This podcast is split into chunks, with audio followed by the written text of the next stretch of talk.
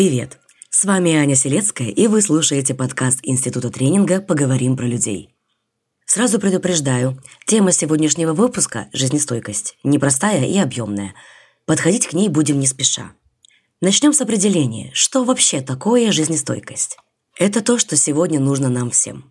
Если говорить литературно, то жизнестойкость – это качество, которое позволяет пройти через жизненный шторм обстоятельств без ущерба для ментального и физического здоровья. Представьте себе деревянный фрегат, попавший в ураган. Он тоже может выйти из него, но уже побитый и без мачты, а то и в виде отдельных досок. Жизнестойкий фрегат останется цел, а его команда будет готова двигаться дальше, навстречу приключениям. Если чуть более научно, то жизнестойкость – это особый тип поведения личности в условиях риска, неопределенности и давления обстоятельств. На первый план выходят инициативность и ответственность. Инициативность в действиях, поиске решений, проактивной, а не реактивной реакции на внешние воздействия. Ответственность же выражается в готовности иметь дело с последствиями своих собственных действий и решений. Жизнестойкость сейчас на слуху. Корп университеты и бизнес-школы включают свои планы программы по развитию этой компетенции. Ведь кому, если не инициативным, ответственным и жизнестойким лидерам, вести свою компанию через невзгоды и затяжные кризисы? Причем жизнестойкость пригодится не только на профессиональном поприще. В жизни ведь тоже не обходится без передряг, с которыми приходится иметь дело. Три аспекта, из которых складывается жизнестойкость, это hardiness, resilience и аластаз. Аспект первый – hardiness. Звучит как что-то такое жесткое, крепкое, hardiness. Так и есть. Это означает твердость, сопротивляемость и устойчивость. Можно определить, насколько человек Харди, наблюдая за его реакцией и активностью при встрече с черным лебедем, непрогнозируемым катастрофическим событием, для которого нет готового решения. Человек инициативно ищет выход из ситуации, берет на себя ответственность. Значит, в нем есть зерно жизнестойкости. Аспект второй – резилиенс. Умение не разрушаться под давлением, сохранять присутствие духа, поддерживать жизненный тонус и уровень энергии. Resilience можно перевести как «упругость», и это очень даже подходящее слово. Упругие системы выдерживают внешнее давление и не разрушаются. При этом они способны амортизировать, как пружины возвращаться в исходное состояние. Бывает, что человек в критической ситуации действует инициативно и ответственно, доходит до цели.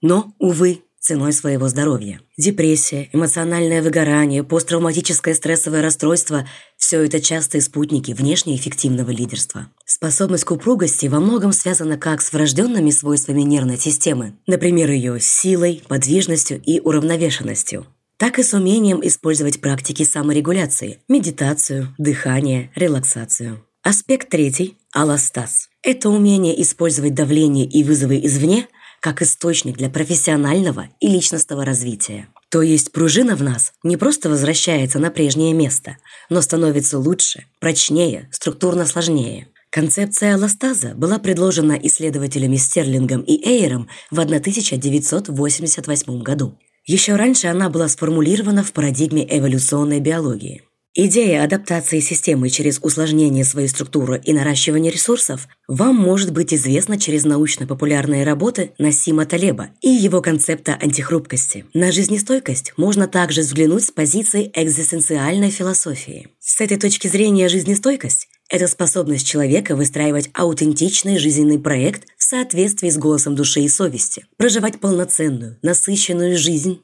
с мужеством быть под ледяным взглядом неизбежной смерти, не подчиняться массовому гипнозу великого среднего и реализовывать себя и свои таланты.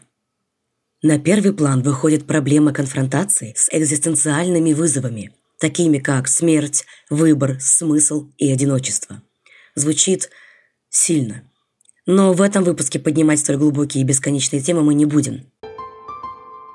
Иногда проще что-то описать и понять, если зайти со сравнения. Например, чем на практике различаются жизнестойкое и нежизнестойкое поведение.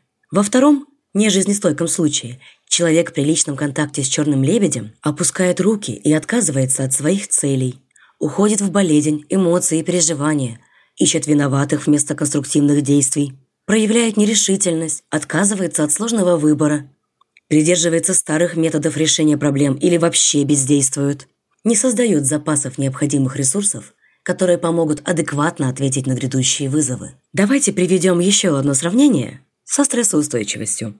Стрессоустойчивость – это способность восстановить силы после тяжелого рабочего дня, отстоять свою позицию в споре, не поддаться эмоциям во время конфликта. Она помогает справляться с ежедневной, ординарной стрессовой нагрузкой. Но когда нагрянет идеальный шторм, когда в одной точке сойдутся сразу несколько неблагоприятных факторов, когда сама судьба бросит вызов, когда цена неуспеха – жизнь или катастрофическая утрата, то одной стрессоустойчивости будет недостаточно. Здесь потребуется быть жизнестойким. Когда еще необходима жизнестойкость? Катастрофические потери, утрата здоровья, близких людей, ситуации поражения, когда желаемая цель не достигнута, а все вложенные в ее достижение ресурсы безвозвратно утрачены. Экзистенциальный кризис, когда ценностные ориентиры уже не драйвят к жизни.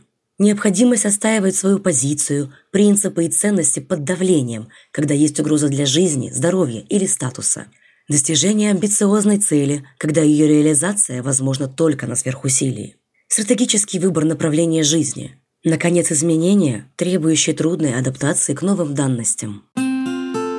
Жизнестойкость – характеристика составная. Про аспекты мы поговорили, а теперь расскажу об универсальных личностных ресурсах. Чем нужно обладать, чтобы по праву считаться жизнестойким? Ресурс первый – осознанность. Это способность одновременно поддерживать концентрацию внимания на внешних событиях и своем внутреннем опыте, понимать его смысл, причины и последствия. Осознавать значит быть в курсе. Я нахожусь здесь и сейчас, в этом моменте. Я вижу, что происходит вокруг. Я понимаю свою реакцию и даю отчет своим действиям.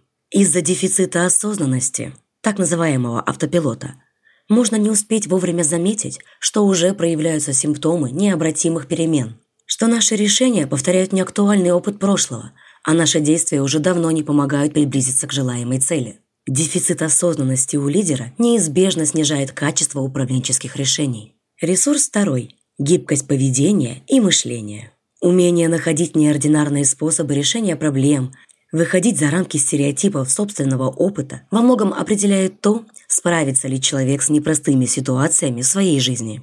Этот универсальный ресурс жизнестойкости напрямую связан с развитием осознанности. Ведь именно дефицит осознанности, отсутствие нейропластичности и страх отступить от заезженных шаблонов – это основные предпосылки негибкого поведения и мышления. Ресурс третий – воля – в самом широком смысле это способность к произвольной, осознанной, целенаправленной регуляции своего поведения и состояния.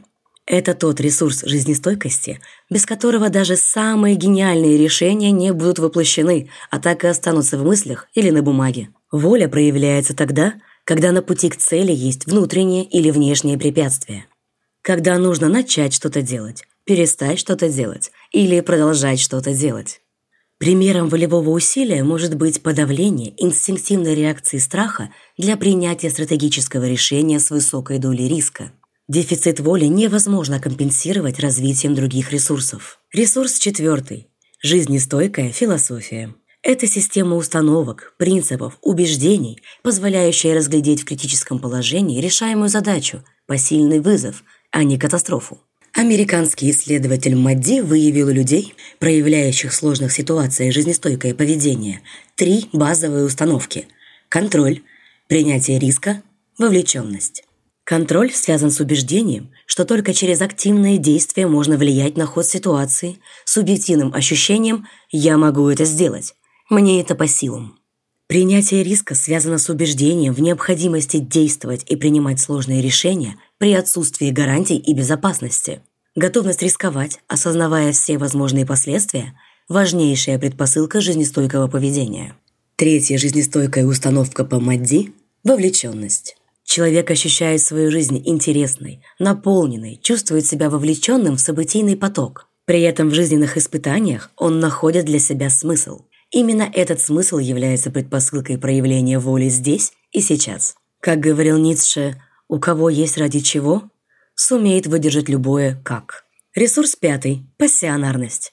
Это субъективное ощущение наполненности силой перед лицом угрозы. Это обладание необходимым уровнем энергии, чтобы справиться со всем навалившимся. Тренировки и специальные практики Например, йога, медитация, цигун, релаксация, ЗОЖ помогают выдерживать предельные психоэмоциональные нагрузки без саморазрушения и не выгорать на марафонских дистанциях жизненных испытаний.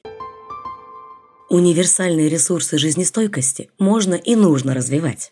Да, формируются они долго и требуют длительных концентрированных усилий, так как связаны с фундаментом нашей личности. Сделать первый шаг к освоению ресурсов жизнестойкости лидером вашей компании поможет корпоративная программа Алексея Щевелева «Жизнестойкость».